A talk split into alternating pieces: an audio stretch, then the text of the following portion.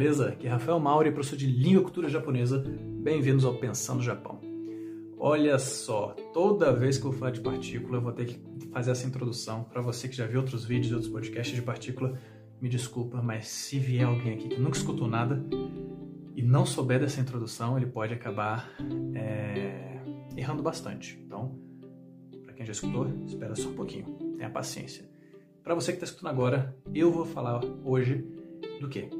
Da diferença do D e do O. Mas você tem que tomar muito cuidado, porque quando eu falo isso, o D e o O, assim como qualquer outra partícula, tem várias funções, tá? Então eu vou pegar uma função específica do D e comparar com outra função específica do O, tá? Então não saia desse vídeo falando, ah, o professor Rafael falou que o D serve para isso e o O serve para isso. Não. Nesse vídeo eu vou falar uma função do O e outra função do D que costumam ser confundidas e aí eu vou explicar como usá-las. Beleza? Então, bora lá!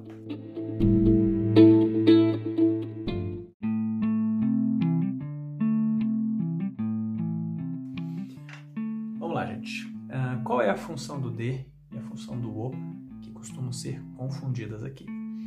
É, esse D, no último vídeo de partícula que eu fiz, é o mesmo D, que era aquele D que indica uma ação em um local. Então, quando você faz algo em um local, esse local ele vai ser marcado pelo D.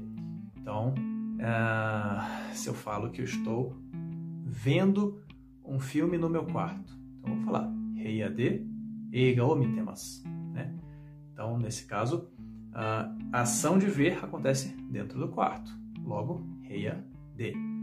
Quero falar que eu estou fazendo o dever ah, no carro. Então, kuruma de shikudai o shitemasu. Então, o local que eu faço o dever é no carro, então é D. A gente fez uma comparação com o ni, mas isso é outro vídeo. Quem não sabe, quem não entende a diferença do D e do ni de local, vai lá no vídeo. Agora, qual é o erro mais comum que acontece e sempre, sempre, gente, sempre cai no N5, teste de proficiência de língua japonesa, é o mais básico, né? tem uma frase assim: uh, Koen, que é parque, aí tem os espaçozinhos lá, né, os parênteses. Então tá Koen, espaço e Samposhimasu. Samposhimasu é passear. E aí, você que escutou essa explicação de agora vai falar, cara, tem que preencher com uma partícula, eu vou preencher com um D. Só que aí você vai ver o gabarito e está errado. Então, o que está acontecendo? Por que está errado você colocar o D aí?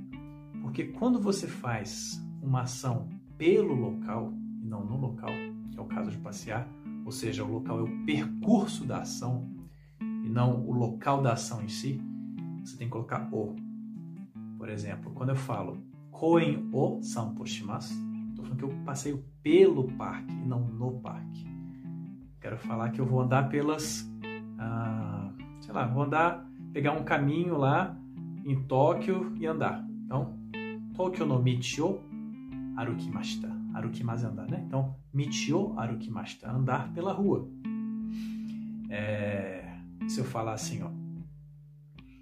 Nihon ni yokoshimasu.